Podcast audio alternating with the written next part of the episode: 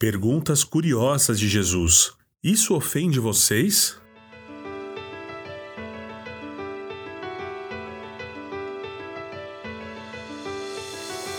Muitos de seus discípulos disseram: Sua mensagem é dura. Quem é capaz de aceitá-la? Jesus, sabendo que seus discípulos reclamavam, disse: Isso ofende vocês? Então, o que pensarão se virem o filho do homem subir ao céu onde estava antes, somente o espírito da vida? A natureza humana não realiza coisa alguma, e as palavras que eu lhes disse são espírito e vida, mas alguns de vocês não creem em mim. Jesus sabia desde o princípio quem não acreditava nele e quem iria traí-lo. E acrescentou: Por isso eu disse que ninguém pode vir a mim a menos que o Pai dê a mim. Evangelho de João, capítulo 6, do verso 60 ao verso 65. Jesus perguntou aos seus discípulos: Isso ofende vocês? Que pergunta poderosa, mas que pergunta dolorosa. Há partes do ensinamento de Jesus que podem ser ofensivas à nossa sensibilidade natural. Jesus não foi crucificado porque andava dizendo a todos que foram bons uns com os outros. As pessoas se ofendiam com Jesus naqueles dias, e o mesmo continua acontecendo nos dias de hoje.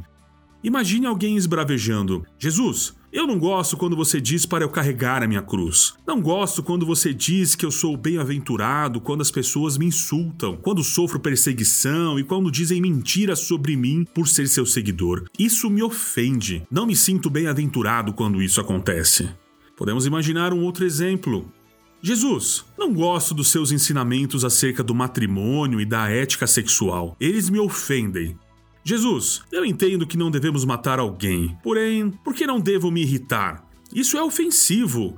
E de fato, comer a sua carne e beber o seu sangue, isso também é ofensivo. Jesus responde essas objeções ao assinalar que as suas palavras devem ser entendidas espiritualmente.